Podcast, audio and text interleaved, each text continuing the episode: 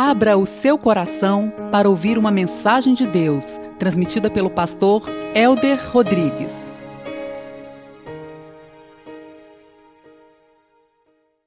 A graça e a paz do Senhor Jesus, igreja. Que Deus possa te abençoar de uma maneira rica, extravagante, abundante, porque ninguém se achega na presença do Eterno e permanece da mesma forma, porque o Senhor tem prazer em nos abençoar. O Senhor tem prazer em nos ensinar o caminho da verdade, o caminho da justiça, o caminho da Sua própria graça. Jesus Cristo declarou: Eu sou o caminho, a verdade e a vida, e ninguém vem ao Pai senão por mim. Salmo 62. Assentados, porém, com reverência às Sagradas Escrituras, abra o seu coração, meu amado, para que a palavra do Eterno continue falando aos nossos corações acerca daquilo que o Senhor quer ministrar a cada um de nós, na medida da nossa própria fé, inclusive. A minha alma descansa somente em Deus, dele vem a minha salvação. Somente Ele é a rocha que me salva. Ele é a minha torre segura. Juntos, jamais serei abalado. Vamos mais uma vez? Jamais serei abalado. Até quando todos vocês atacarão um homem que está com um muro inclinado, com uma cerca prestes a cair? Todo o propósito deles é derrubá-lo, de sua posição elevada. Eles se dedicam com mentiras, deliciam-se com mentiras, com a boca abençoam, mas no íntimo amaldiçoam. Descanse somente em Deus, ó minha alma, dele vem a minha esperança. Somente Ele é a rocha que me salva, Ele é a minha torre alta, não serei abalado. A minha salvação e a minha honra dependem de Deus, Ele é a minha rocha firme, o meu refúgio. Confie nele em todos os momentos, ó povo Derrame diante dele o coração, pois ele é o nosso refúgio. Os homens de origem humilde não passam de um sopro. Os de origem importante não passam de mentira, pesados na balança, juntos não chegam ao peso de um sopro. Não confie na extorsão, nem ponha esperança em bens roubados, se as riquezas aumentam. Não ponham nelas o coração. Uma vez Deus falou: Duas vezes eu ouvi que o poder pertence a Deus. Contigo também, Senhor, está a fidelidade, e é certo que retribuirás a cada um conforme o seu procedimento. Refrigera, Senhor, a nossa alma. Guia-nos, Deus, por veredas de justiça Leva-nos, Deus, a caminho de paz. Ensina-nos, Deus, que na tua presença há proteção, há segurança, há força, há paz. Uma paz que não é conquistada por trancas, por animais nos guardando, por seguranças, mas é uma paz que emana do teu coração e que palpita no nosso espírito, dando o discernimento que o Senhor é soberano do universo, que está no controle de absolutamente todas as coisas e que o Senhor nos ama e que o Senhor nos protege, porque o Senhor é o Deus que peleja as nossas pelejas, mas muito mais do que isso, o Senhor é o Deus, Pai, que tem prazer em proteger os seus filhos. Deus, Leva-nos, Deus, a uma compreensão distinta nesta noite, de uma segurança e de um descansar na tua presença.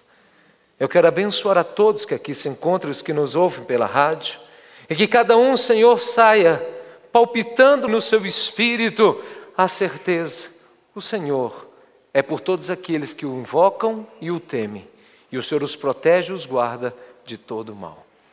E nós, desse sentido e nessa concepção, em outras também nós podemos descansar a nossa alma, porque em Ti há refrigério e há refúgio. Que assim seja, Senhor, nós te pedimos em Cristo Jesus. A igreja diz amém, Senhor. Quanta insegurança há nos dias de hoje. Nós escutamos os candidatos a presidente da República e talvez uma das suas principais marcas políticas falando acerca da importância ou do investimento que cada presidente, se eleito fosse, iria investir na segurança propriamente dita do nosso país. A maldade, os bandidos têm crescido de uma maneira muito grande, produzindo muitas vezes medo, tormento, pavor, pânico e tantas outras coisas. Eu me recordo muito dia desses, eu estava descendo o carro ali naquela descida do Big Box da 23 do Lago Sul, e estava o sinal vermelho, eu tinha que pegar algo importante no porta-mala e eu decidi de supatão sair do carro, o semáforo estava vermelho e rapidamente para não atrapalhar o trânsito, pegar alguma coisa no porta-mala. Mas quando eu saí de supetão, o carro que estava do meu lado direito, ele deu uma engasgada e deixou o carro morrer, e a impressão que me deu é que ele ficou com medo, porque eu saí rápido se eu pudesse fazer alguma coisa com essa pessoa do lado. Assim está a vida de muitos, com medo, com inseguranças, com dúvidas, com incerteza. Mas esse texto diz que a minha alma descansa, porque existe um Deus que é torre forte, que é torre segura, que pode refrigerar a nossa alma. Talvez alguns não tenham medo de um ladrão externo, um bandido, algum mal externo, mas existem muitas pessoas que têm um medo tenebroso. O medo da pobreza, o medo da solidão, o medo do desprezo, o medo daquilo que vão falar deles, o medo da sua reputação ser corrompida por falatórios, o medo talvez de não honrar os seus compromissos que eles assumiram financeiramente, o medo talvez até de ficar para titio. Existem tantos medos que o ser humano tem: o medo da morte, o medo da ação, o medo de ter medo, pastor. A verdade, meus amados, que os fatores que nos levam a, ao tormento, ao não refrigerar-se, ao não descansar, eles são tanto do ponto de vista externo, mas existe também muitos e não poucos do ponto de vista interno. Mas hoje eu quero falar com você acerca deste texto do salmista tão belo, poeticamente. Ele nos traz uma concepção tão bela e tão profunda de uma verdade bíblica, sublime, maravilhosa e majestosa. E este salmo ele diz: A minha alma descansa somente em Deus. Você pode dizer comigo? A minha alma descansa somente em Deus. Esse descanso significa um acalmar-se. Esse descanso significa alcançar ou receber um estado de tranquilidade. Esse descanso implica deixar as preocupações não por um ato de irresponsabilidade, não por um escapismo, não por uma fuga da realidade, mas exatamente por conhecer a realidade celestial, por exatamente conhecer quem é o Rei de toda a glória, nós podemos nos descansar.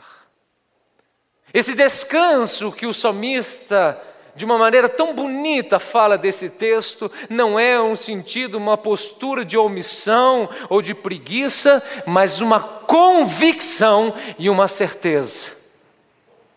Deus é o meu refúgio. O Senhor é a torre forte da minha vida.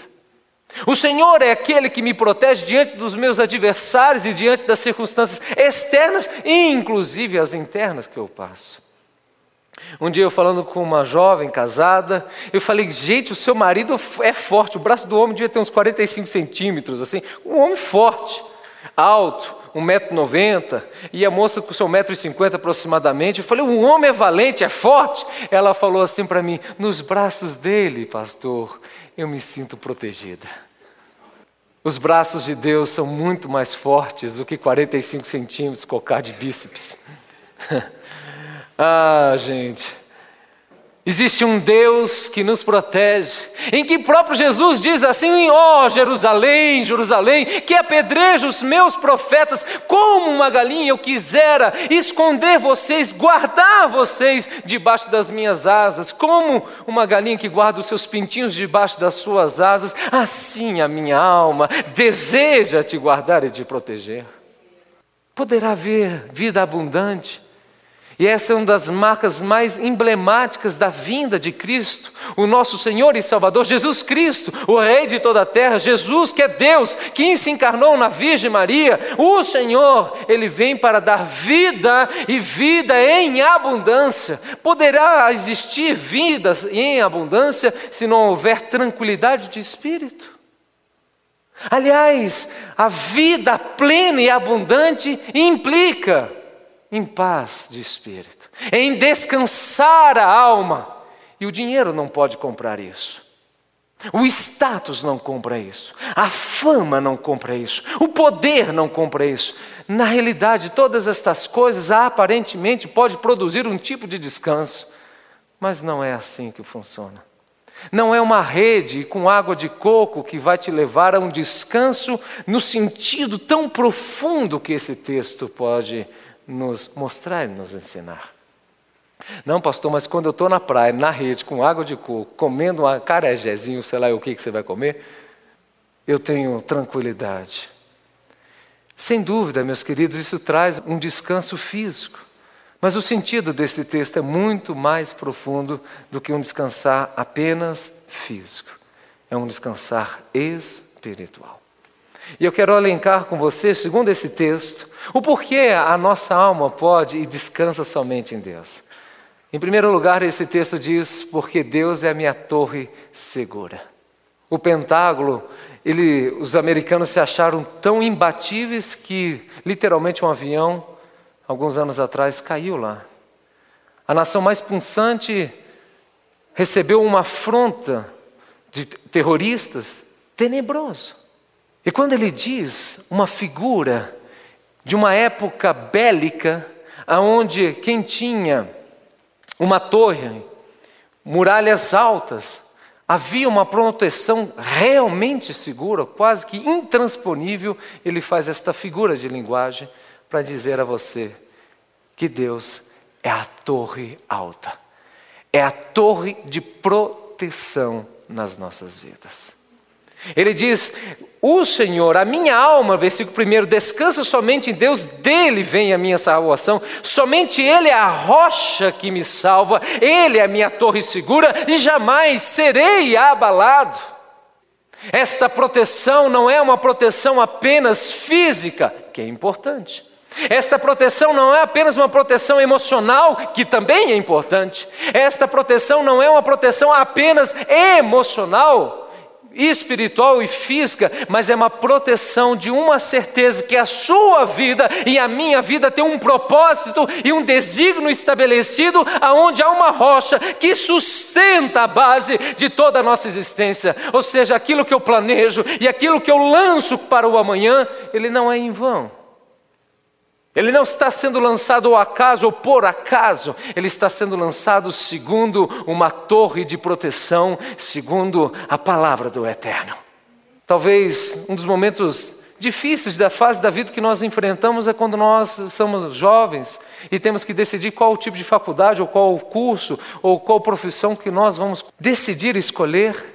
E é muita insegurança, e isso é normal de todos nós passarmos por isso.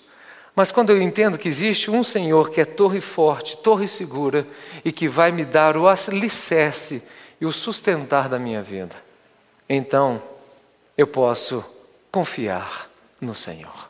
Eu posso descansar que a despeito de não saber do amanhã, e louvado seja Deus porque nós não sabemos do amanhã, porque se você e eu soubéssemos do amanhã, gente, não teria graça. Teria, Lupipe? Já sei de tudo que vai acontecer na minha vida, cada, cada minuto, cada hora, cada instante. Cada... O bonito é isso. A Bíblia diz: em parte conhecemos, em parte profetizamos, em parte o Senhor revela, em parte nós não sabemos, porque quando eu não sei, eu posso andar, não andando a, a caminhos escuros, mas segundo uma direção do Senhor. Porque existe uma lâmpada que ilumina os meus passos e existe uma luz que guia a minha vida, que é a palavra de Deus.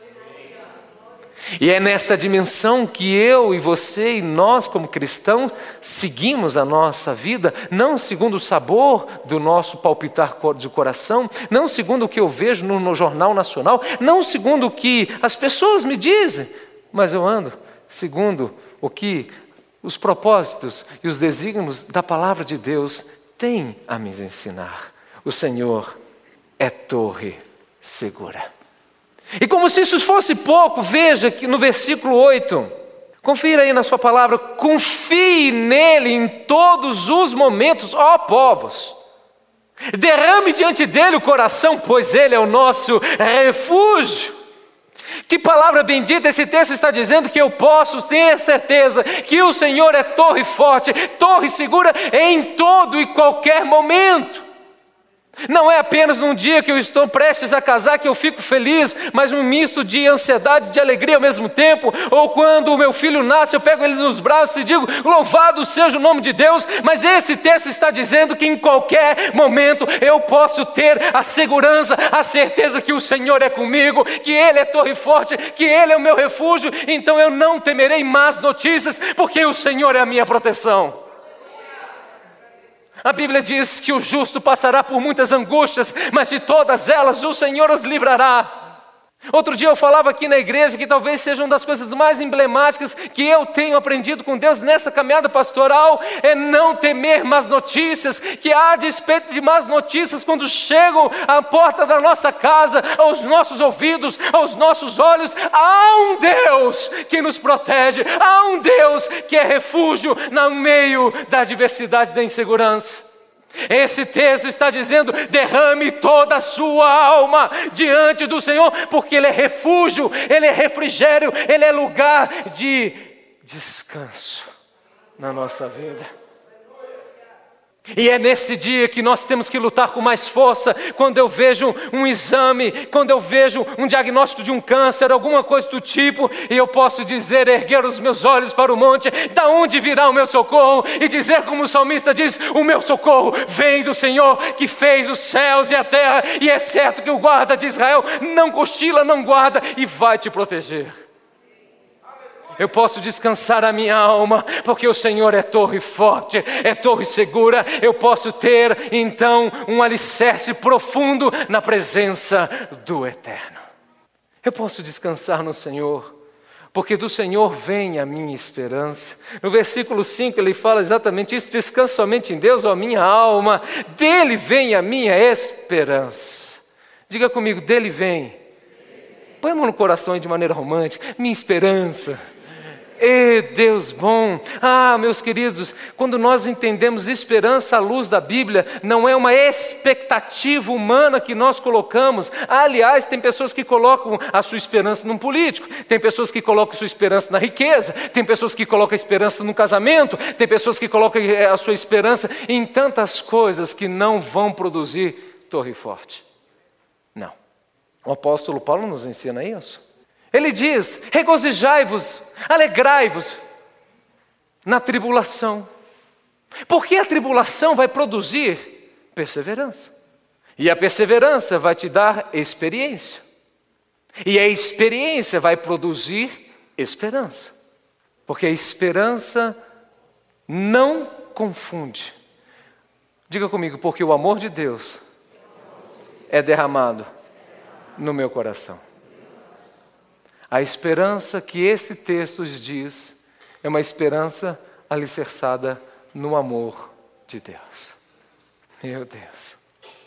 E quando eu falo do amor de Deus, nós falamos de uma relação e de uma realidade do próprio ser, a imagem de Deus, a imagem do próprio Deus, que é eterna, infinita, imutável, e que não importa o que você faça ou deixe de fazer, o Senhor continua sendo amor, fiel, justo, perfeito e eu posso estabelecer a minha segurança e o meu descansar neste amor do nosso Deus. Você sabia que Deus não tem TPM, moças? Não, não tem. Eu posso colocar minha esperança em Deus, nele não há TPM. Deus é o mesmo ontem, hoje e eternamente. Eu posso ter uma esperança que não confunde. Mas como que eu tenho tanta convicção? Como que eu tenho tanta certeza? Eu não sei se isso já aconteceu na sua vida, mas talvez essa seja uma das experiências que marcam a nossa vida para todo sempre na presença do Eterno. Quando você está no meio de um vendaval, quando você está no meio de uma tribulação, quando você está no meio de uma tempestade e você diz: "O meu barco vai naufragar", e você dobra o seu joelho e você chora na presença do Senhor e você fala das angústias da sua alma, do desespero muitas vezes que que lá que bate no seu coração e você chora, clama clama e pede misericórdia. Deus, atende o meu clamor, veja a minha situação, veja o meu casamento, veja a minha vida financeira, veja como eu estou angustiado, abatido por onde, por conta deste exame. Eu não sei se você já teve experiência como essa, mas se você derramar o seu coração na presença do Senhor, a Bíblia diz que os que choram serão consolados na presença do Senhor, e bem-aventurados que choram, você se levanta e talvez a sua vida financeira esteja a mesma, ou a questão, o diagnóstico permaneça o mesmo. Mas há uma certeza: o Senhor está comigo. Você dobra o seu joelho abatido, angustiado, desesperançoso, e ergue agora os seus olhos, o seu espírito na esperança. O Senhor está comigo. Meu Deus. Isso refrigera a nossa alma, isso produz descanso para o nosso coração, e por isso o salmista dizia: somente no Senhor eu descanso a minha alma. Esse texto continua nos ensinando o quão belo é. Ele diz: eu posso descansar no Senhor e somente no Senhor, porque dele vem, do Senhor vem a minha salvação. Salvação do que, pastor? O apóstolo Paulo, em Romanos, no capítulo 3, no verso 23, diz assim: Todos pecaram e estão destituídos da glória de Deus. Todos pecaram e estão destituídos da glória de Deus. Então, quando há um pecado, existe um afastamento de Deus, porque Deus é santo, justo e perfeito, e Ele não admite o pecado, porque o salário do pecado é a morte. E se há pecado, há tormento. Se há pecado, há angústia de alma.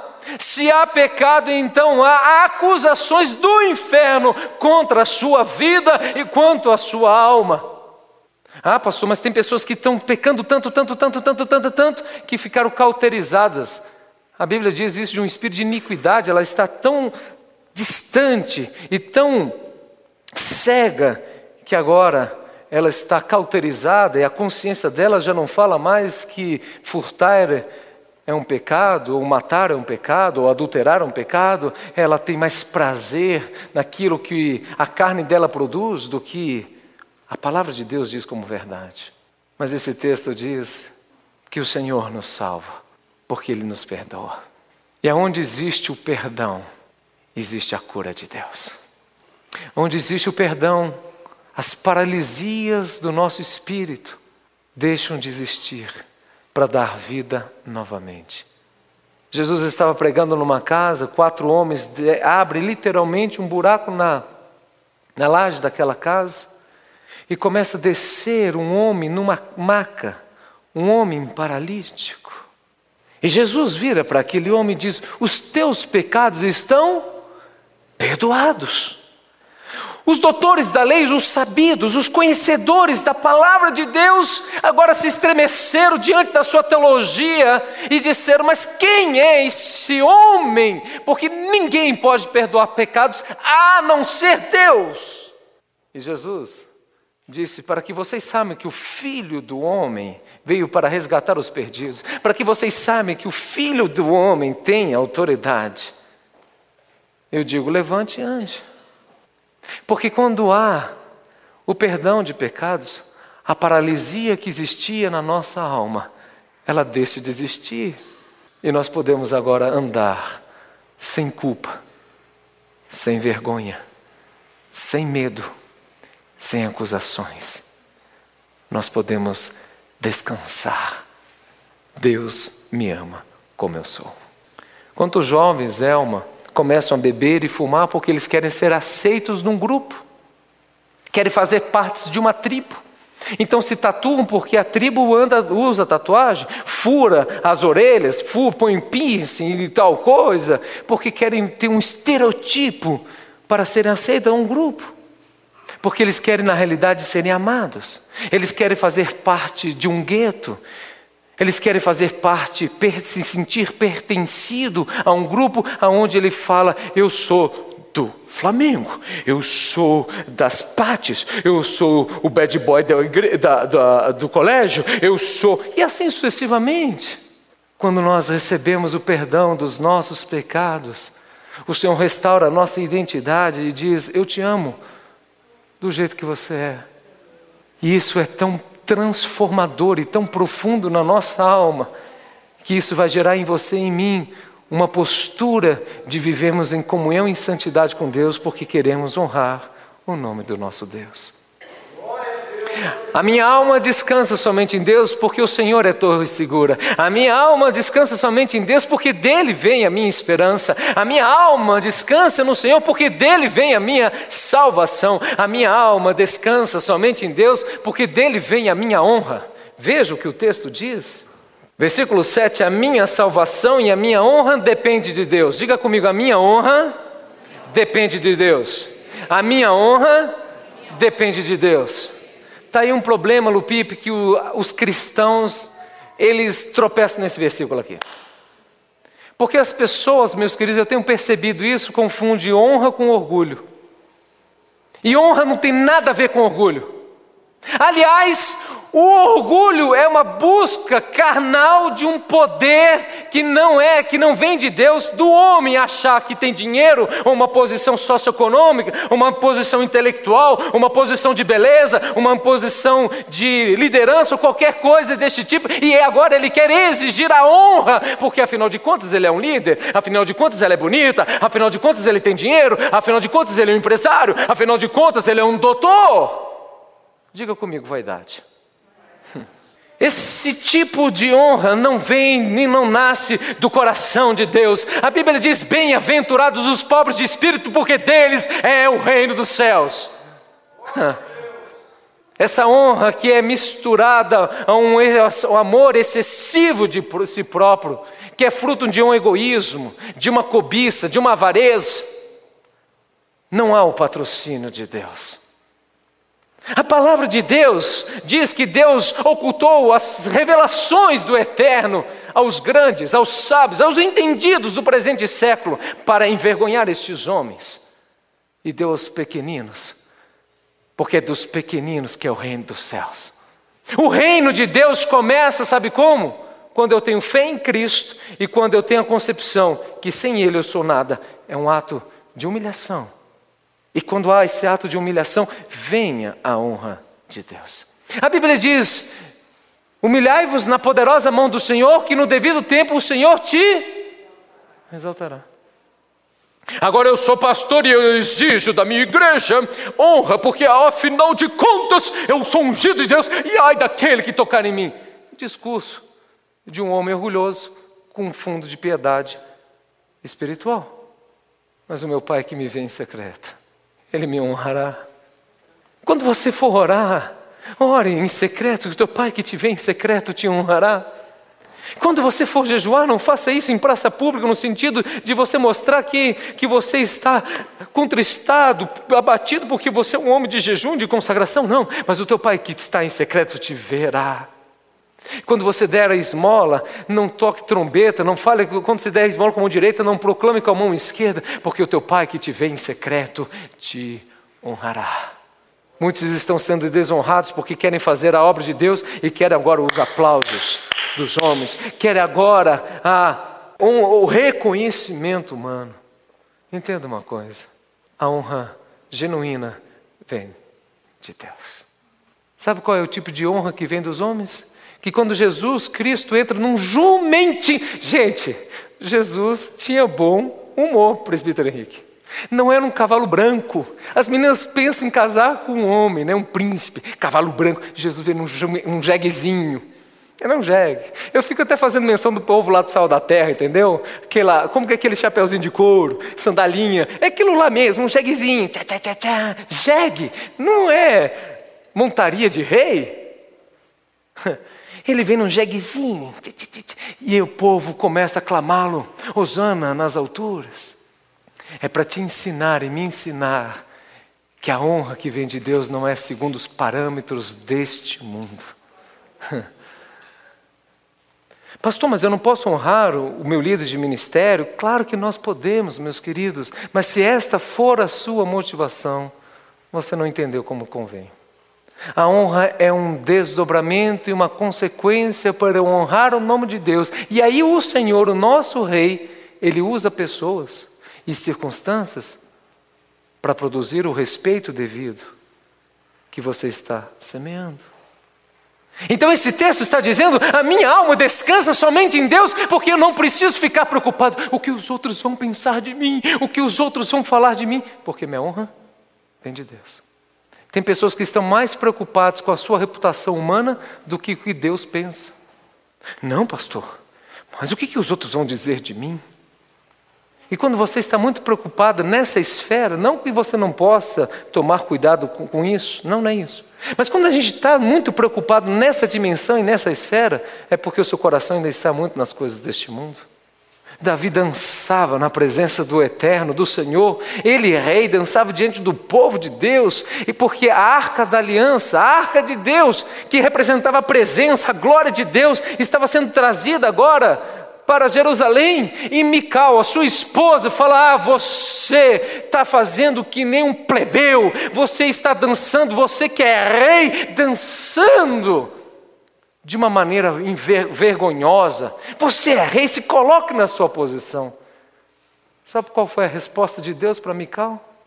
A resposta de Deus para a esposa de Davi, Mical? Foi: você será estéreo porque você pensou, achou que Davi estava fazendo algo vergonhoso enquanto ele estava me honrando.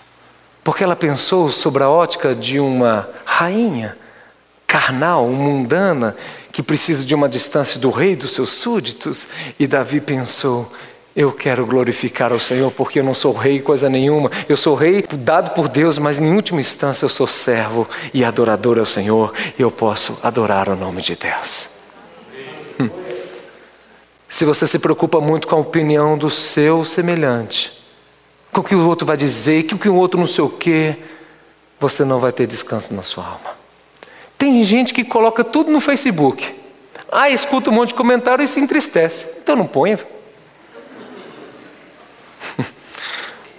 É, engraçado, né? Vamos continuar. Eu posso descansar no Senhor, e somente no Senhor, porque todo poder pertence a Deus. Olha o que o texto está dizendo no Salmo 62 lá ainda.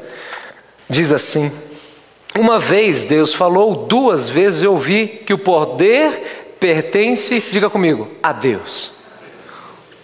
Dizem que dinheiro produz poder. Conquanto isso seja uma verdade, eu vou dizer que é uma verdade parcial. O verdadeiro poder emana não do povo, emana de Deus. Ele é o Rei de toda a glória. Ele é o Senhor de toda a justiça, de toda a verdade. Ele é o Todo-Poderoso e absolutamente nada foge do controle de Deus. Olha o contraponto que ele vai fazendo ele diz: não confie na extorsão, versículo 10. Não ponha a esperança em bens roubados. Ele está dizendo: olha, você não ache, apesar do império das trevas ter muito poder, é verdade, mas é um poder que vai ser subjugado e vencido pelo Rei de toda a glória, Senhor Jesus Cristo. Ele diz: não coloque a sua esperança naquilo que é mal. E ele deu dois exemplos, na extorsão. Ele vai um pouco mais longe, não coloque a sua esperança, o seu, a sua confiança, a sua dependência de poder naquilo que é mal e nem nas riquezas, mas coloque em Deus. Uns confiam em carros, outros confiam em cavalos, mas nós faremos menção do nome do Senhor. A Bíblia diz que se prepara o cavalo para a guerra, mas é do Senhor que vem a vitória. Como a gente demora para entender isso, porque a gente pensa, puxa, mas eu sou um grande negociante, puxa, mas meu currículo é isso, puxa, mas eu sou inteligente, sempre atribuindo honra e glória para si próprio. E tem muitas vezes que Deus vai fechando as torneirinhas, e vai fechando, e vai fechando, e vai fechando, e você se vê numa situação, você fala, não há mais saída. Aí quando você se humilha na presença do Eterno, o Rei de toda a glória se levanta e fala, agora é comigo. Os que se humilham serão exaltados. Veja que quando a gente tem esta dimensão, então nós podemos entender que não é a minha conta bancária que vai produzir descanso. Pastor, mas quando a minha conta está negativa, eu fico atormentado. É, isso produz mesmo. Os judeus têm a dívida como uma maldição. Mas é uma relação do que o salmista termina esse texto dizendo: é certo que retribuirá cada um conforme o seu procedimento. Eclesiastes diz assim: Deus fez um homem reto, mas este se meteu em muitas encrencas. Deus dá uma mulher para o homem, uma costelinha 100%. E aí ele casa, feliz, tem as suas diferenças, porque todo casal tem as suas diferenças, mas o cara resolve agora começar a olhar as outras moças. E começa a se envolver emocionalmente. E agora ele se vê enredado numa situação como essa. Um dia eu ligo para uma moça, fez uma visita na nossa igreja uma vez, eu liguei para ela. Ela falou, pastor, eu preciso muito falar com o senhor. Mas eu não tenho como ir na igreja, não sei o que. Conclusão, combinamos de se encontrar no Marieta. Quando eu cheguei lá, estava essa moça, aflita, seus 30 anos de idade, aproximadamente 32 anos de idade. Ela tinha um anel bastante grande, desse tamanho assim. E ela falou: Pastor, não sei nem por onde começar, mas eu vou te contar toda a história. E ela tira esse anel, e quando ela tira esse anel, ela tinha o um quê? Uma aliança. E eu conheci essa moça aqui na nossa igreja. Eu estou falando assim que vocês não vão saber quem que é, viu, gente? A pessoa já fica: Quem é? Que, que é? Ah. Não tem cenas do próximo capítulo porque eu não vou te falar. Muito bem. Ela tira a aliança e quando ela veio e trouxe esse rapaz, era o namorado dela. Eu estou angustiado na alma, porque eu tenho três filhos. Uma menina de 14, uma de 12, uma de, sei lá, 7, 6 anos de idade. Eu estou perdidamente apaixonado por este homem. E se eu pudesse hoje, ela conhece a palavra, se eu pudesse hoje, eu tiraria a minha vida, porque eu estou perturbada. Diga comigo, somente do Senhor vem o meu descanso. Mas quando eu saio desta torre segura, quando eu saio do, das veredas da justiça, dos caminhos da paz e da graça de Deus, isso vai produzir guerra na sua alma. Não é por menos que o apóstolo Pedro diz assim: Deixais as paixões da vossa mocidade, porque elas fazem guerra contra a sua alma. Então, esse texto ainda nos ensina, por fim, todo descanso eu posso ter somente em Deus, porque a fidelidade de Deus é uma marca emblemática no seu próprio ser. Veja o que o texto diz, versículo 12: Contigo também, Senhor, está a fidelidade. Diga comigo a fidelidade. Isso aqui muda todo o sentido de tudo que nós estamos falando. Porque se eu fosse pensar apenas na relação da segurança, que Deus é o torre segura, que Ele produz esperança, que Ele produz salvação, que Ele nos honra, que Ele é, traz as bênçãos sobre a minha vida. Mas se eu pensasse que Deus é como você, como eu, que agimos e reagimos muitas vezes conforme o outro faz ou deixa de fazer, todos nós estaríamos perdidos. Mas a Bíblia diz, o apóstolo Paulo declara que se você for infiel, todavia o Senhor continuará sendo fiel, porque Ele não pode negar a si mesmo. Você sabe por que podemos ter descanso na nossa alma, Marcelo? Porque Deus continua sendo fiel. E essa fidelidade é nobreza e pureza de caráter. Esse é o nosso Senhor, a sua fidelidade, Ele fez promessas na nossa vida de nos abençoar, de nos guardar, de nos proteger, de todos os dias estar conosco até a consumação dos séculos. Eu posso ter então descanso na minha alma. Eu quero partindo para a conclusão, e eu quero dizer, meus queridos, que esse salmista, Davi, ele era fortalecido falando consigo próprio as verdades do próprio Deus. Veja que interessante no versículo 5.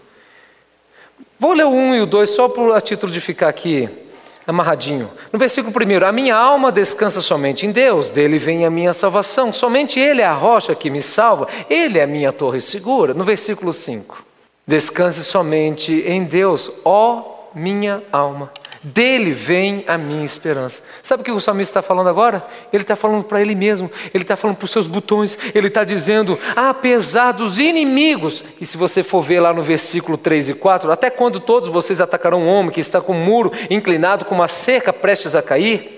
O propósito deles é só me destruir, apesar de ele falar que existem inimigos, um exército perseguindo ele, pessoas querendo destruí-lo e tragá-lo. Ele começa a dizer a si próprio, ele começa a falar da palavra de Deus e fortalecer a sua alma o seu espírito, o seu coração, a sua mente, encher da palavra de Deus, dizendo: Davi, descanse a sua alma, porque ele é torre segura, a sua esperança vem do Senhor. Aí eu fico pensando que Paulo diz que tudo que é perfeito, de boa fama, se alguma virtude há, se algum louvor existe, seja isso que ocupe o vosso coração, e o Deus da paz vos dará todo entendimento.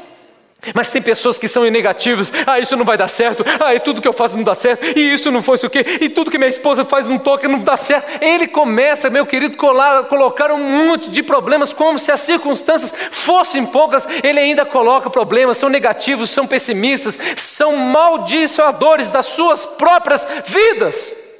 Mas não o salmista.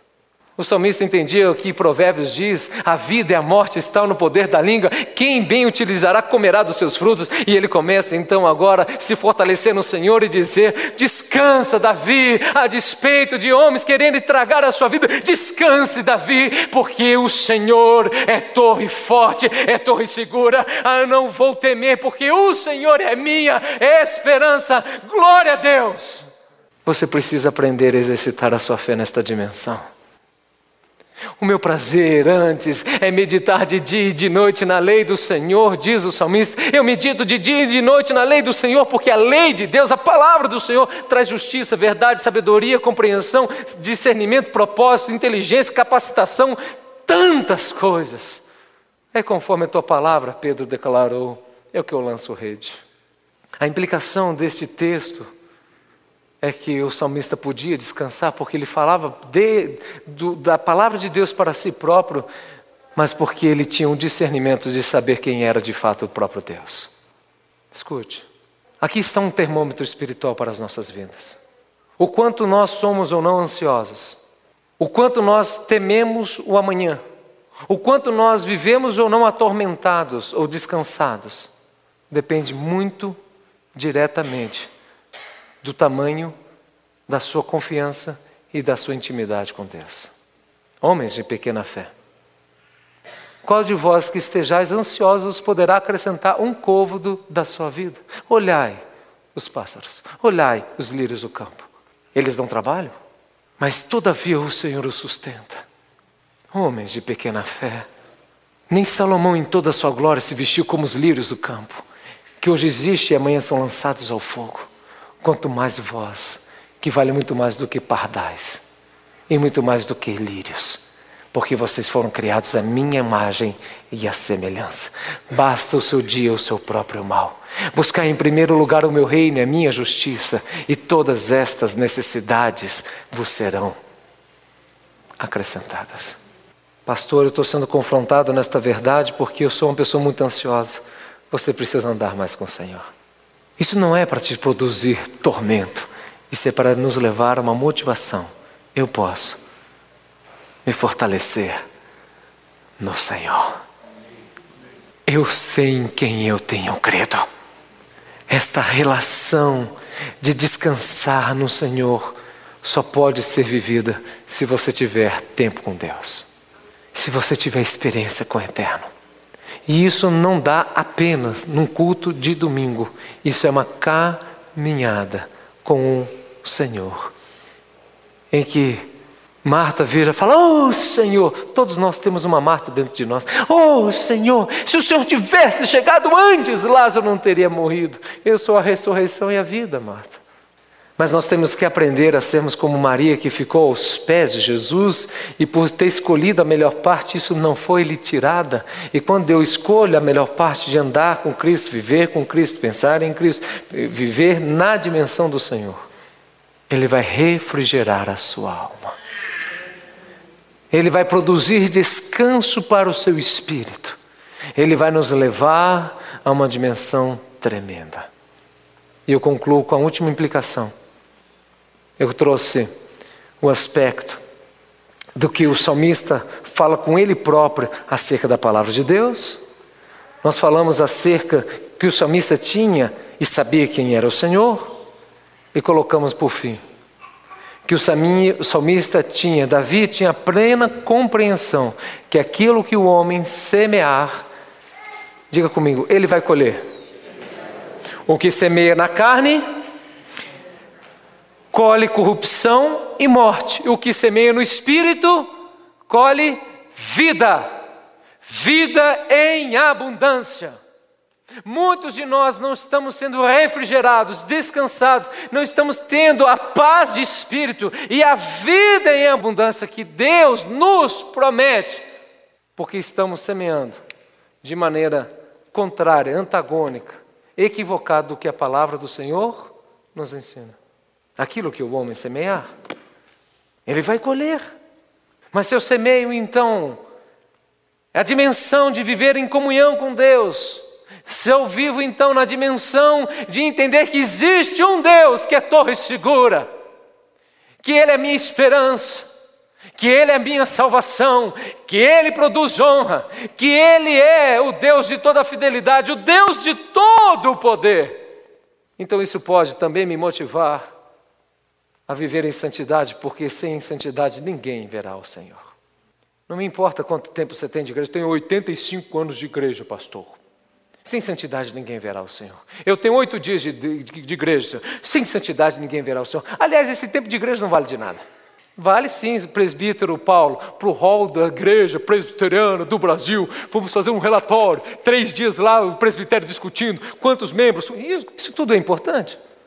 Do ponto de vista eclesiástico, do ponto de vista de, de, governo, do ponto de vista administrativo, do ponto de vista humano, do ponto de vista de estratégia, do ponto de vista de planejamento. Mas isso tem muito pouca relevância do ponto de vista se você realmente confia e descansa no Senhor. Nós confiamos e descansamos no Senhor à medida que entendemos que Ele é torre forte, à medida que entendemos que Ele é a minha esperança, na proporção que compreendemos que Ele é a minha salvação, que a honra vem do Senhor, que todo poder e toda fidelidade vem do Senhor. Deus tem todo o poder mas mais do que isso, Ele tem todo amor para nos abençoar. É por isso que Jesus diz: Vós que sois maus, sabei das boas dádivas aos vossos filhos. O que dirá o Pai Celestial? Você quer ter segurança? Se achegue ao Senhor. Você quer ter paz de espírito? Ande com Jesus. Você quer ter refrigério à sua alma? Permaneça na presença do Eterno. E você e eu diremos, como salmista: Descansa minha alma, porque somente do Senhor vem o meu refrigério. Feche teus olhos. Você pode lutar contra os seus sentimentos. Nós podemos vencer o medo andando com Jesus, porque a palavra de Deus diz: aquele que vive com medo não tem o amor de Deus, porque o amor produz tormento, e aquele que vive no Senhor é desfeito este medo, porque o amor de Deus lança fora todo o medo. Então eu quero abençoar a sua vida. Eu quero pedir, Jesus, que o Senhor venha de uma maneira forte, poderosa, gloriosa, refrigerar a nossa alma para trazer descanso, vida plena e vida abundante, a saber que o Senhor é torre segura, É o Deus forte, é o Deus de Israel, é o general de guerra, é o Deus que protege contra os nossos adversários, mas mais do que isso, o Senhor é o Deus que tira os temores internos. Há frustrações do coração. O Senhor é unguento, o Senhor é a cura, o Senhor é inspiração e nos leva a uma compreensão e uma dimensão muito mais profunda, bendita, gloriosa. E como pastor, eu quero lançar esta palavra de promessa e de verdade na sua vida. Somente do Senhor vem o meu descanso. É do Senhor dos exércitos, é o Rei de Israel, é aquele que te chama com laços de amor e benignidade. É o Deus que nos amou até o fim. É o Jesus que morreu na cruz do Calvário que disse: Estão consumados todos os seus pecados, toda maldição que outrora pesava sobre mim, sobre ti, foi satisfeita na morte substitutiva de Cristo. E nisso eu tenho descanso. E quando há o perdão dos nossos pecados, toda a paralisia da nossa alma, do nosso intelecto, do nosso coração é dissipada e nós podemos andar em alegria entendendo que o jugo do Senhor é leve, o fardo do Senhor é suave, porque o Senhor é manso e humilde, e nós acharemos descanso para a nossa alma. Engrandecido seja o teu nome, Senhor. Faça com que os teus filhos achem descanso para a vossa alma, descanso para o seu espírito, descanso para o seu coração, à medida que andamos e olhamos para o Senhor. Eu quero te abençoar, meu querido, rogando que a graça, a paz, e o refrigério do nosso Deus se manifeste de uma maneira tremenda, poderosa, gloriosa, e que cada um saia aqui fortalecido, revigorado na presença do Senhor. Diga comigo, ó oh, minha alma, descanse somente no Senhor. Amém, igreja? Você ouviu uma mensagem do pastor Helder Rodrigues, apresentador do programa de rádio Caminho Santo, em mais de 250 emissoras em todo o Brasil. Ouça também o Culto Brasil, transmitido ao vivo da Igreja Presbiteriana Manancial em Brasília. Acesse www.pregaçõesevangélicas.com.br e seja abençoado a qualquer hora.